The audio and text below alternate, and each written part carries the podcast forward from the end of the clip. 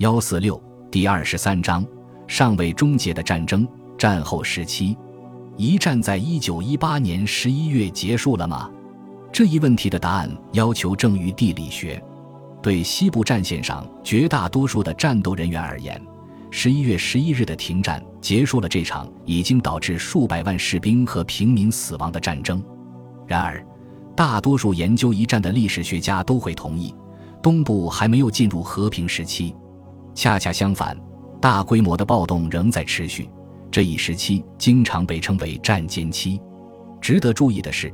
大规模的暴力事件多集中发生在历史悠久的欧洲战败帝国的广袤领土上，哈布斯堡、罗曼诺夫和奥斯曼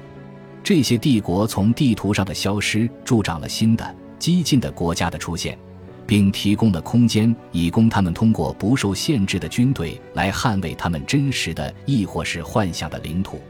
战后的暴力活动范围很广，从芬兰和波罗的海诸国开始延伸。穿过苏俄、乌克兰、波兰、奥地利、匈牙利、德国，一直穿越巴尔干半岛，进入安纳托利亚、高加索和中东地区。在托马斯·马萨里克总统的领导下，新成立的捷克斯洛伐克成为了唯一暴动之外的和平之岛。早在1919年，俄国政治经济学家和哲学家彼得特鲁夫就注意到，对生活在中东欧的人来说。一战还远未结束，这场世界大战随着停战协议的签署而正式结束。然而，事实上，从那时起，我们所经历的，以至后来还在继续经历的一切，都是这场世界大战的延续与变形。一九一八年在莱茵河东部爆发的冲突有一些不同之处，这点不同在于，此时欧洲国家已经或多或少地垄断合法暴力长达一个世纪，在这一过程中。国家军队成为常态，而战斗人员与非战斗人员之间根本性的重要区别已经被纳入法律。战后冲突扭转了这一趋势，在缺少国家统治的情况下，各种政治派别的民兵都扮演了国家军队的角色，而朋友和敌人、战斗员和平民之间的界限，远没有他们在第一次世界大战期间那么清晰。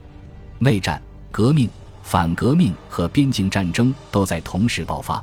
而边境战争通常发生在没有明确划定边境线的国家之间，或是没有国际公认的政府之间。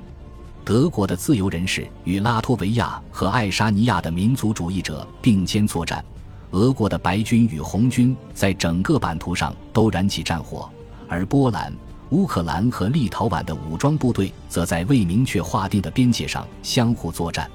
其他武装冲突的爆发点包括父母安纳托利亚西部和东部、高加索、上西里西亚、布尔根兰州和前奥斯曼帝国的国土。这些地区现在被人们称作中东。一战的战胜国英国和法国也没能逃脱这些暴力事件，他们的问题多集中在殖民地上。在对正规和非常规的英国军队进行血腥游击战后，爱尔兰获得了独立。在更远的埃及、印度、伊拉克、阿富汗和缅甸，英国派遣了大量的军队以平复骚乱，而法国在阿尔及利亚、叙利亚、印度支那和摩洛哥也在做着类似的工作。但最严重的动乱发生在欧洲中部和东部。从1918年一战正式结束到1923年洛桑条约的签订，这一短时期内的死亡人数非常之多，包括在俄国内战中遇难的人。超过四百万人由于内战或种族斗争而丧生，其中还不包括数百万被驱逐的人和从中东欧这场浩劫之中逃离的难民。这些冲突背后有着令人难以置信的复杂性，这使得人们很难找到明确的原因来解释战后欧洲的地理环境和不同程度的暴力事件。然而，我们又必须对其进行简化。我们通常认为，可能是因为以下三个因素：第一，俄国革命。这场革命不仅改变了国际的政治格局，同时也作为一种空想理论，鼓动了反革命武装的奋起。而且，它不局限于布尔什维克主义可能会胜利的国家。第二，一方面是一九一八年失败带来的力量，另一方面是胜利带来的内在安抚力。第三，欧洲帝国突然分裂。而继承国无法与邻国在边境问题上达成一致意见。